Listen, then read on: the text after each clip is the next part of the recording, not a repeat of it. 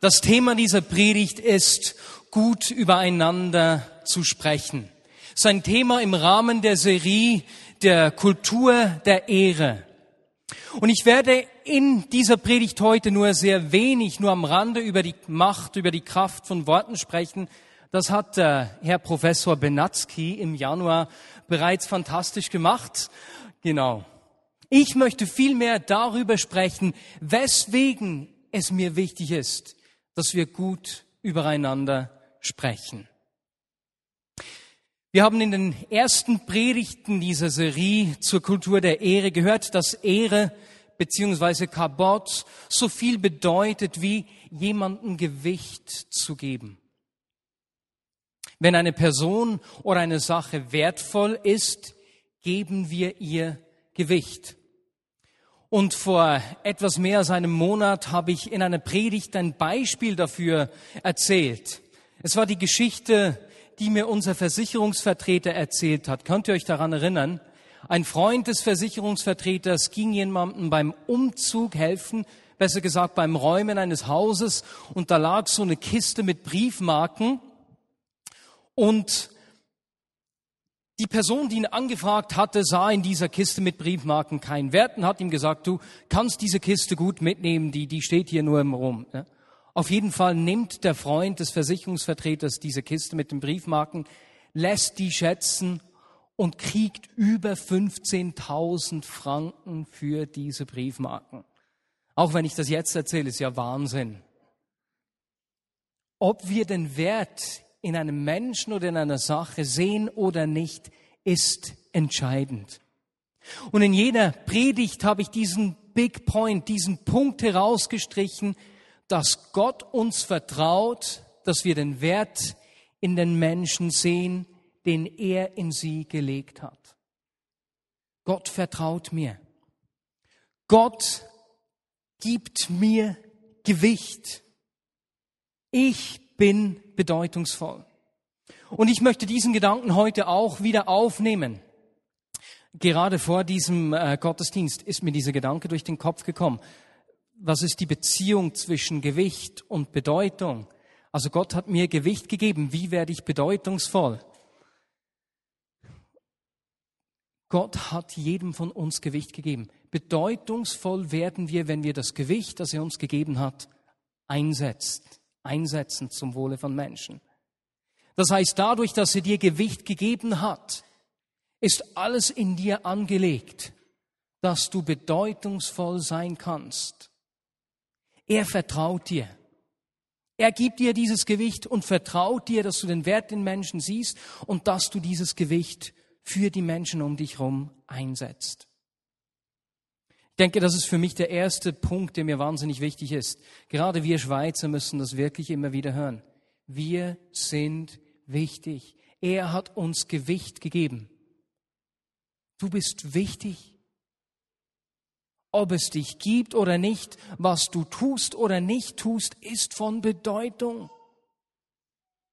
Es gibt eine wahre Geschichte, die, die diese Bedeutung, dieses Gewicht, das wir haben, gut illustriert. Es ist die Geschichte von Dr. Ignaz Semmelweis. Wer von euch kennt Dr. Ignaz Semmelweis? Hände hoch. Hey, das sind einige, ich bin erstaunt. Meine Hochachtung, werte Herrschaften, der Ignaz Semmelweis. Ignaz Semmelweis war Direktor eines Spitals in Wien so um 1850 rum. Und Dr. Semmelweis hatte ein großes Problem. Über zehn Prozent der Mütter, die Kinder gebaren, starben in seiner Abteilung an Kindbettfieber. Äh, die, die Sterberate lag so bei 14, 15 Prozent, also unglaublich hoch. Und die Frauen in Wien hatten richtig gehend Angst vor diesem Spital.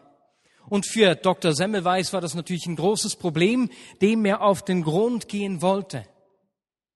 Doch je mehr er getan hat, um diesem Problem auf den Grund zu kommen, desto schlimmer wurde es. Durch seine Bemühungen stieg die Zahl der Todesfälle noch an, so dass sich die Mütter schlussendlich weigerten, zu ihm ins Spital zu kommen. Die haben lieber auf den Straßen geboren als bei Dr. Ignaz Semmelweis in der Klinik. Ein Kind auf die Welt zu bringen, war da gleich gefährlich wie an einer Lungenentzündung zu sterben. Für Dr. Semmelweis natürlich ein großes Problem. Und als er eines Tages verreiste, meldete man ihm nach, dass es besser geworden sei. Er kam natürlich sofort zurück ne? Und realisierte, dass die Sterberate in seiner Abteilung deutlich höher war als in der Abteilung, die von Hebammenschülerinnen geführt wurde, besser gesagt, wo Hebammenschülerinnen ausgebildet wurden. Und er stellte fest, dass die Ärzte, die auch in der Schule da unterrichteten, die höchste Sterblichkeitsrate von allen hatten. Ja, mit Erschrecken hat er festgestellt, dass er selbst, Dr. Ignaz Semmelweis, die höchste Sterblichkeitsrate von allen Personen da im Spital hatte. Er, der doch das Problem lösen wollte, er war das Problem. Und weißt du, was Dr. Ignaz Semmelweis herausgefunden hat? dass die Ärzte, die natürlich auch an Toten arbeiten, an Kadavern gearbeitet haben, ähm, Bakterien auf die Mütter übertragen haben. Hat, als er das gemerkt hat, hat er die Ärzte angewiesen, sich die Hände und die Instrumente mit Chlorkalk zu äh, desinfizieren und die Sterblichkeitsrate sank von um die 14, 15 Prozent auf zwei bis drei Prozent. Und wir heute sind Dr. Ignaz Semmelweis unglaublich dankbar, dass er herausgefunden, dass es sowas wie Bakterien und Übertragung von Bakterien auf den Menschen gibt. Wir alle profitieren heute von seiner Erkenntnis. Er, der die Lösung des Problems suchte, war der Hauptträger der tödlichen Bakterien und er hat es selbst gar nicht gemerkt. Weswegen erzähle ich diese Geschichte? Ohne es zu merken, hatte dieser Dr. Ignaz Semmelweis ein unglaubliches Gewicht. Und er hat es eingesetzt für etwas, wovon wir heute noch profitieren. Und genau so hast du Gewicht. Du hast Gewicht, dein Umfeld zu prägen, die Kultur um dich rum zu prägen. Du bist nicht einfach abhängig von Menschen oder Umständen, Situationen um dich rum. Du bist nicht ein Produkt des Verhaltens von Menschen um dich rum. Du hast Gewicht, dass du dein Umfeld prägen kannst, dass du dein Gewicht in die Waagschale legen kannst, um für Menschen um dich rum von Bedeutung zu werden. Du bist wichtig. Und vielleicht magst du sagen, gut, Marius, ich bin nicht so ein Dr. Ignaz Semmelweis, ich habe nicht das Wissen, ich bin doch oft zu Hause einfach bei meinen Kindern oder ich arbeite täglich im Labor in einem Bunker weit weg von Menschen. Dort, wo du bist, kannst du dein Umfeld, die Kultur um dich herum prägen. Und wenn es nur die Frau in der Migro, bei der Migrokasse ist, wenn du einkaufen gehst, wenn es die Kinder in deiner Familie sind, wenn es schon vielleicht nur die Menschen im Bus sind, denen du am Sonntag begegnest, wenn du in den Gottesdienst kommst, dass wie du mit den Menschen um dich herum in diesen Situationen umgehst, welche Kultur du prägst, was du säst um dich herum, ist von Bedeutung. Die Frage, die sich stellt, ist, was für eine Kultur präge ich um mich herum? Was für eine Kultur schaffe ich um mich herum? Ich entscheide mit den Dingen, denen ich in meinem Leben gebe, Raum gebe darüber, was um mich herum wachsen wird. Gebe ich Menschen Raum, die schlecht über andere sprechen bei mir? Spreche ich vielleicht selbst schlecht über andere? Oder habe ich mich verpflichtet, gut über Menschen um mich herum zu sprechen, Menschen um mich herum zu ermutigen und aufzubauen? Ich bin von Bedeutung. Ich habe Gewicht gekriegt. Du bist wichtig. Und in Sprüche 11, 11 lesen wir, ein Vers, der uns dazu richtig gehend ermutigt. Sprüche 11, Vers 11. Durch den Segen des Aufrichtigen kommt eine Stadt hoch, aber durch den Mund der Gottlosen wird sie niedergerissen. Du bist bedeutungsvoll. Du hast Gewicht. Wenn wir hier in diesem Vers von Segen lesen, spricht der Text von einem ausgesprochenen Wort, einem Segenswunsch. Durch dein Reden entscheidest du, ob die Stadt um dich herum aufgebaut oder zerstört wird. Nun, was ist eine Stadt? Eine Stadt ist ein Ort der Sicherheit, in dem Menschen Zuflucht suchen. Und genau das wollen wir als Gemeinde auch sein. Ein Ort der Sicherheit, in dem Menschen den Segen Gottes erleben und in Zeiten von Herausforderungen Zuflucht suchen. Ganz egal, ob sie Jesus kennen oder nicht. Man kann auch sagen, ganz einfach, dass eine Stadt nicht einfach eine Sammlung von Gebäuden ist, oder eine Gemeinde, die Vignette Bern, ist nicht einfach eine Ansammlung von Programmen oder Terminen. Nein, es geht um Menschen. Menschen und ihre Verbindung. Menschen und ihre Beziehung zueinander. Ich entscheide darüber, ob ich die Beziehung zwischen den Menschen um mich herum aufbaue oder zerstöre. Und wer baut diese Stadt auf? Wer macht den Segen Gottes sichtbar? Es sind die Worte des Aufrichtigen. Das ist deine Bestimmung. Und wenn wir uns nicht bewusst sind, dass ich wichtig bin, dass wir Gewicht haben, dass meine Worte Gewicht haben, kann das fatale Folgen haben. Ich war mit meinem Bruder und seiner Freundin am Blödtun und wir haben viele Sprüche gemacht über ähm, das Heiraten sein und das noch frei sein und so. Und dann ist ein Spruch rausgerutscht zu meinem Bruder, ja, ja, kannst du dir immer noch mal überlegen, ob du wirklich heiraten willst. Und dann habe ich natürlich schon gemerkt, das ist ein blöder Spruch und so, das kann man falsch verstehen. Man kann verstehen, dass ich es nicht gerne habe und dass ich es gut würde finden, wenn ich dann wirklich noch einmal überlegen Und das war überhaupt nicht so gemeint, weil ich es wirklich sehr, sehr gerne und ich habe mich dann auch entschuldigt und gesagt, es sei jetzt ein blöder Spruch und so. Und dann sind wir heimgegangen. Jetzt vor ein paar Wochen habe ich meinen Bruder wieder getroffen, oder vor ein paar Tagen. Und er hat dann erzählt, dass er das wirklich sehr, sehr verletzt hat und so. Und ich habe eigentlich dann schon geschnallt, dass es wirklich ein blöder Spruch ist und so.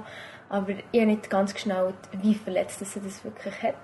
Und ich habe wirklich gemerkt, dass meine Worte viel mehr Autorität haben, als ich mir es manchmal vorstellen. Mir ist bewusst, dass ich viel blödes Zeug rauslabern, was es dann auch wirklich ausrichten und so bin ich mir aber nicht bewusst. Meine Worte haben viel mehr Autorität, als ich mir das manchmal vorstelle, hat Sari Wäre hier gesagt. Und es ist klar, diese Aussage, die sie der Freundin ihres Bruders gemacht hat, das war ja offensichtlich ne, nicht so geschickt. Es gibt viel subtilere Formen auch.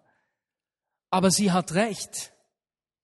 Meine Entscheidungen, welchen Stimmen ich Raum gebe, über welche Dinge ich spreche, bestimmen darüber, ob ich dazu beitrage, die Stadt aufzubauen oder zu zerstören.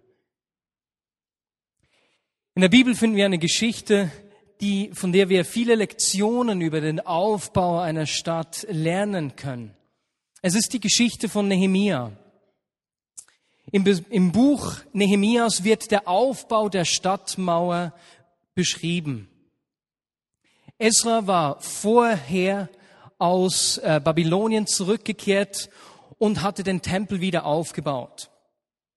Und danach hatte das Volk während Jahrzehnten versucht, die Stadtmauer wieder aufzubauen. Und sie haben sich an Teile dieser Mauer gemacht, haben die aufgebaut. In der Nacht haben Feinde sie wieder runtergerissen und die kamen einfach nicht voran. Ist ja unglaublich frustrierend. Ne? Und nun kommt Nehemia, was übrigens so viel wie Tröster bedeutet. Nehemia ist wie so ein Bild für den Heiligen Geist, der uns im Neuen Testament gegeben wird. Und was das Volk Israel aus eigener Kraft nicht konnte, geschah unter der Leitung dieses Trösters in kurzer Zeit. Und so lesen wir in Nehemia 6 folgenden Text. Als Sanballat, Tobia, der Araber Geshem und unsere übrigen Feinde hörten, dass der Wiederaufbau der Mauer unter meiner Aufsicht vollendet und keine einzige Lücke darin verblieben war, nur die Torflüger waren zu diesem Zeitpunkt noch nicht in die Tore eingefügt, schickten Sanballat und Geshem mir eine Nachricht. Komm, wir wollen uns in Kephirim im Tal Ono treffen. Da sie aber planten, mir etwas anzutun, ließ ich ihnen durch Boten folgende Antwort überbringen. Eine große Aufgabe nimmt mich in Anspruch. Daher kann ich nicht kommen. Die Arbeit würde stocken, wenn ich sie unterbreche, um zu euch zu kommen. Viermal schickten sie mir die gleiche Botschaft und jedes Mal gab ich ihnen dieselbe Antwort. Beim fünften Mal schickte Sanballat seinen Diener mit einem offenen Brief in der Hand zu mir, in dem stand, die Leute und Geshem sagen mir, dass du und die Juden einen Aufstand planen und dass ihr deshalb die Mauern wieder aufbaut.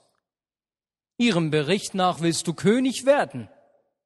Du hast dir sogar Propheten bestellt, die über dir in Jerusalem ausrufen sollen, seht, Juda hat wieder einen König.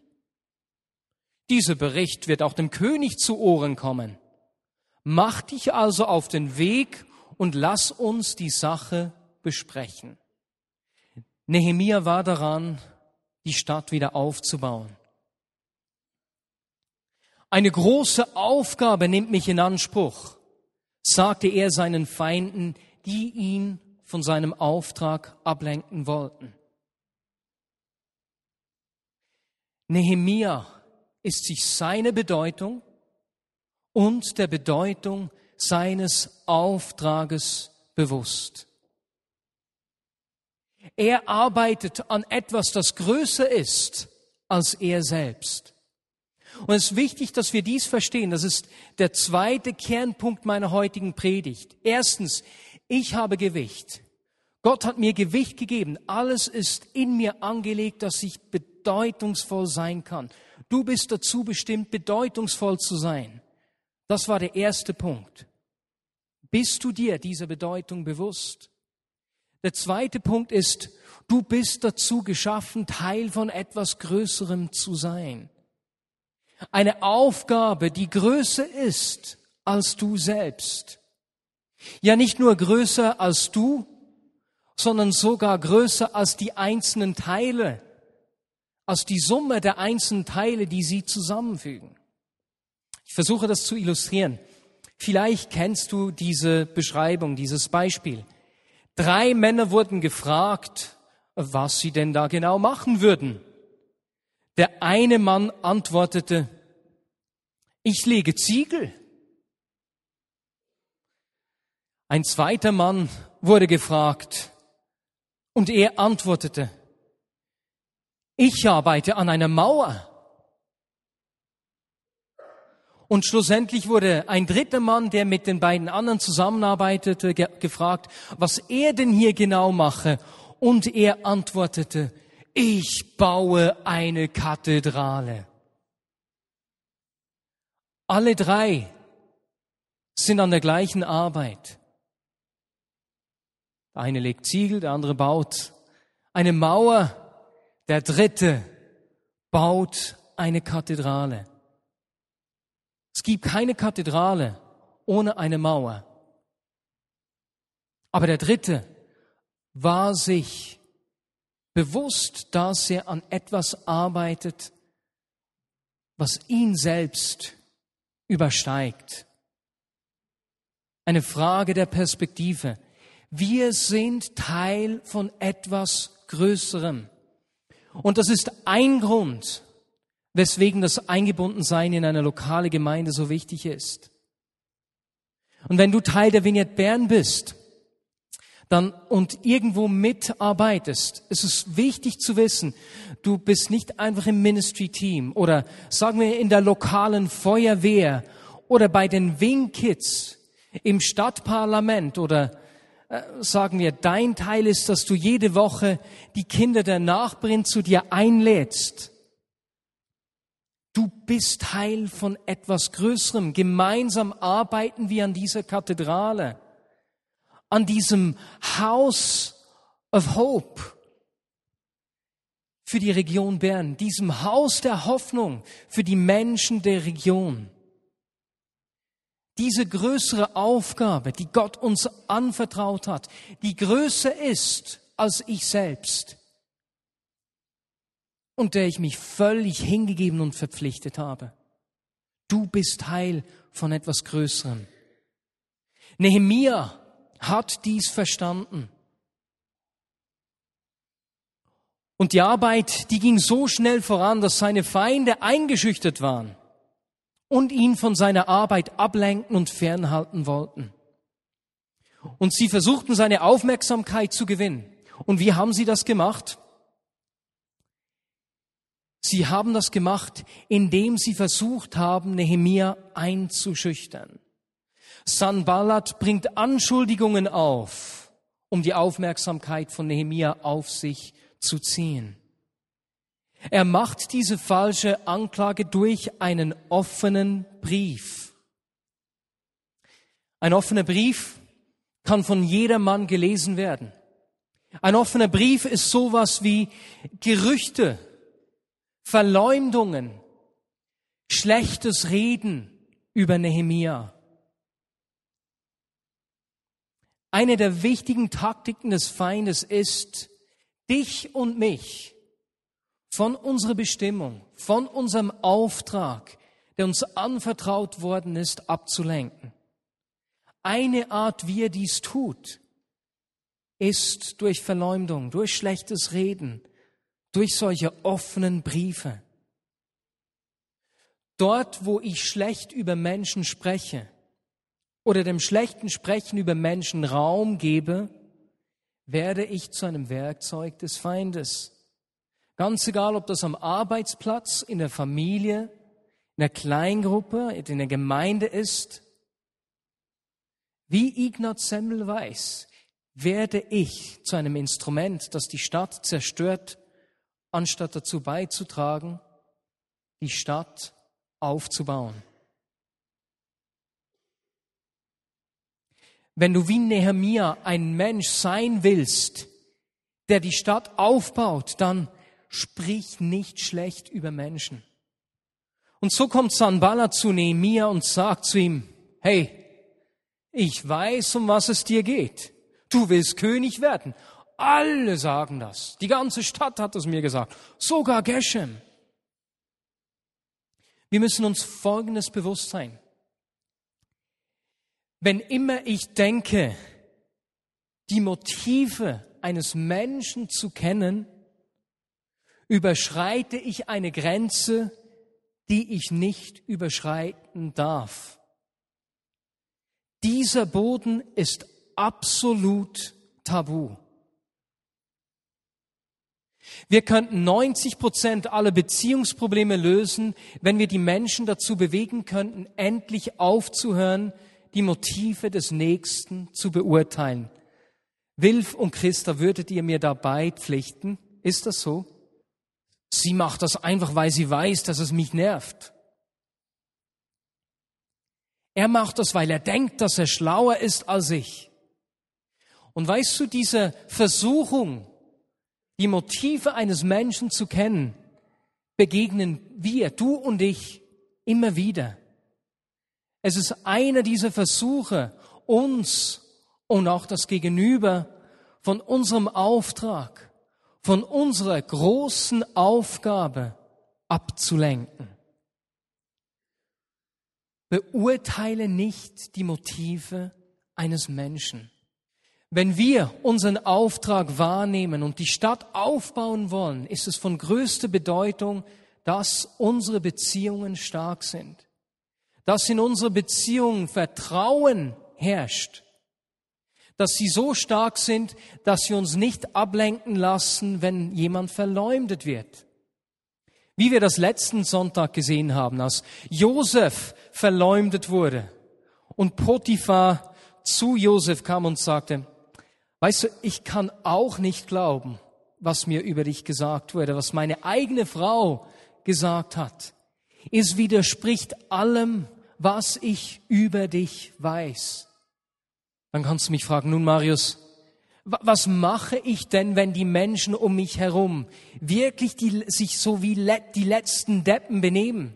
Wenn die wirklich so viele Fehler machen, wenn einfach schlecht über mich gesprochen wird? Ja, heißt das, dass ich einfach über die Fehler der Menschen um mich herum hinweggehen soll? Heißt Kultur der Ehre denn, dass wir Unrecht einfach so unter den Teppich kehren?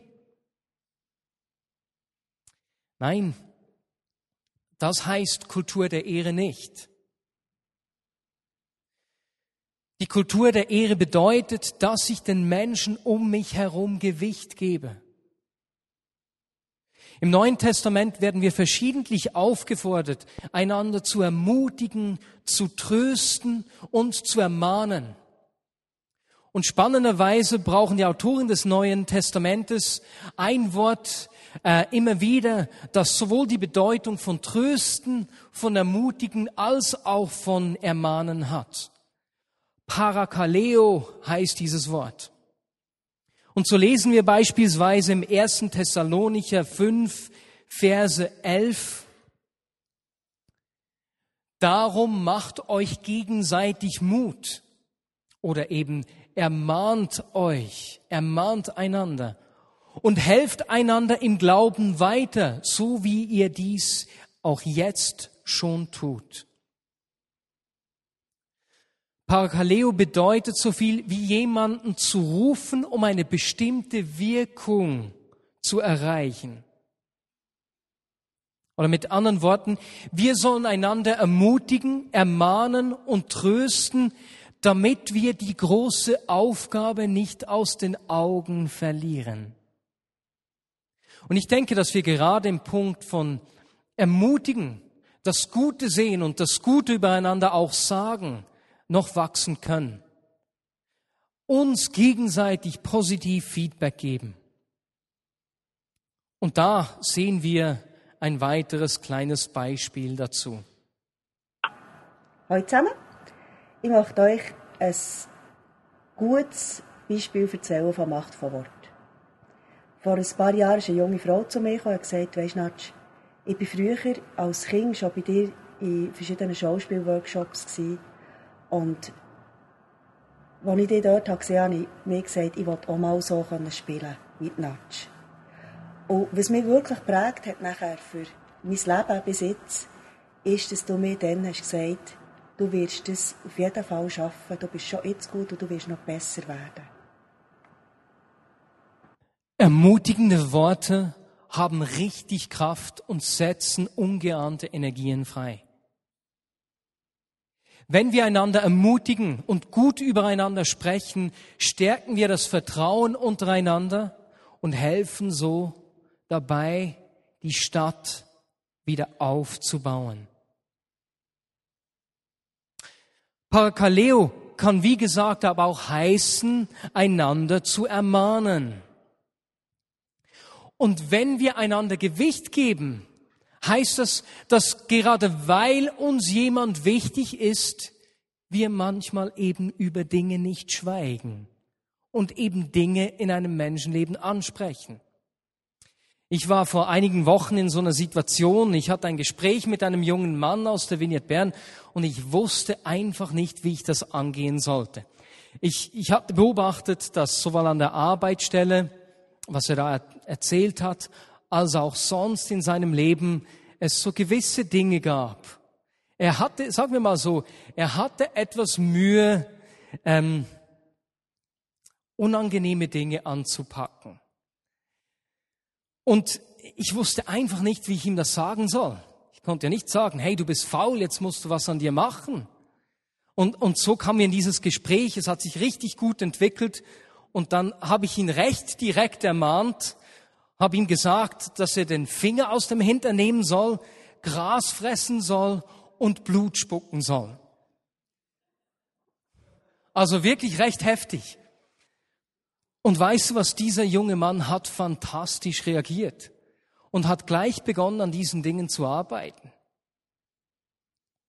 Mann, war ich froh, hat er so gut reagiert. Ich wusste also nicht, wie er reagieren würde. Aber ich hätte, ich hätte auch anders vorgehen können. Ich hätte mit Menschen sprechen können, mit anderen äh, um ihn herum und hätte sagen können, dass das doch einfach unglaublich ist, dass, dass der sich nie zu was bewegen lässt. Und sehr wahrscheinlich hätten Menschen um ihn herum mich auch in meinem Gefühl bestärkt. Und ich hätte Recht gekriegt. Da bin ich mir ziemlich sicher. Aber etwas ist in diesem Thema wichtig, in diesem Beispiel, äh, einander zu ermahnen.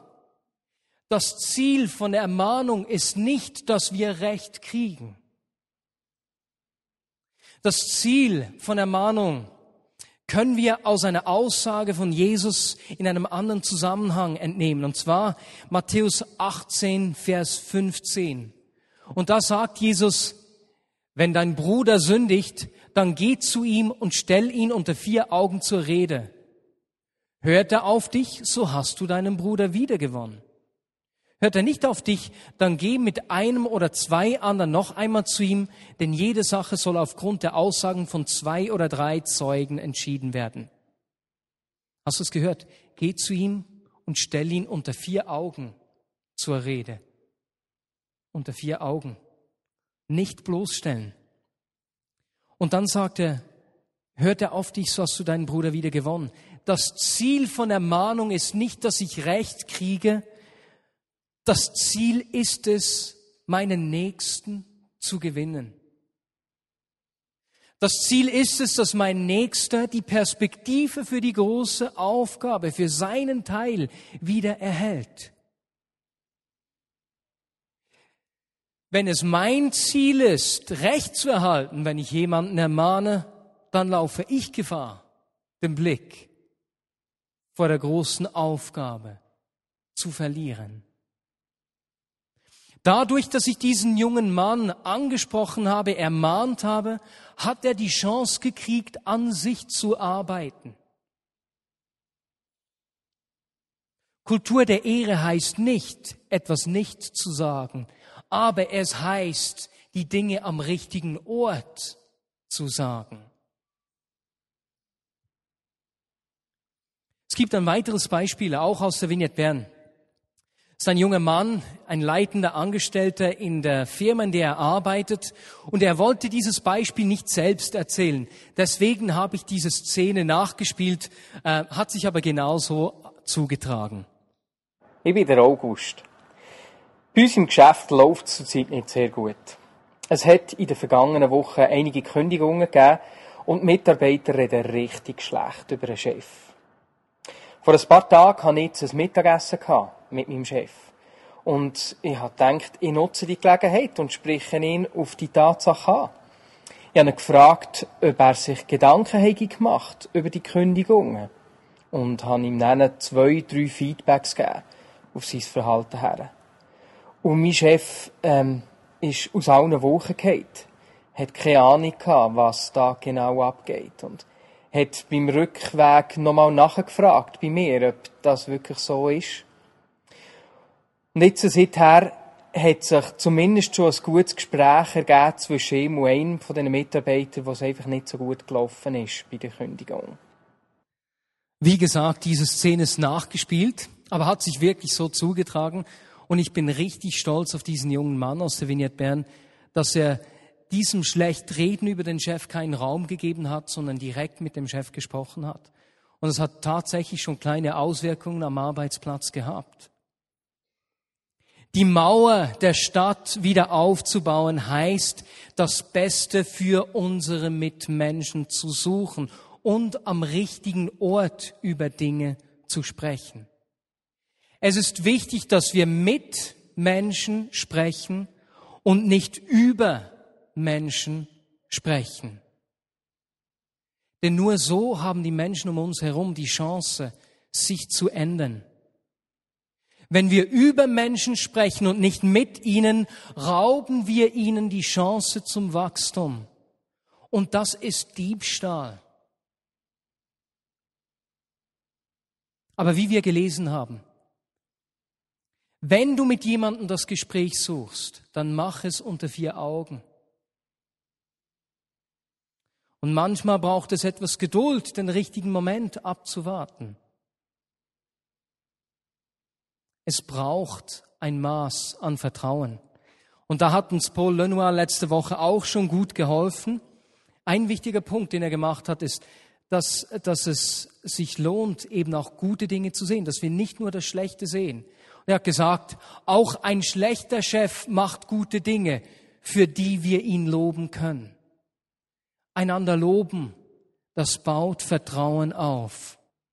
Ziel der Ermahnung ist nicht, dass ich Recht kriege, sondern dass ich die andere Person gewinne, in der Gemeinde gewinne, auch am Aufbau der Stadt teilzuhaben. Und so stehe ich vor der Wahl. Ich entscheide, welcher Kultur ich um mich herum Raum gebe, welche Kultur ich um mich herum wachsen lasse. Baue ich die Stadt auf? Wir haben eine große Aufgabe. Ich will einer dieser Aufrichtigen sein, der dazu beiträgt, diese Stadt wieder aufzubauen. Und das Beispiel, das du vorlebst, wird sich um dich herum multiplizieren. Was ich sehe, werde ich ernten. Und wenn du merkst, dass Menschen oft schlecht über andere sprechen um dich herum, kann es sein, dass du diesem Schlechtreden Raum gibst? Ich will um mich herum Vertrauen, Ermutigung und Glauben sehen.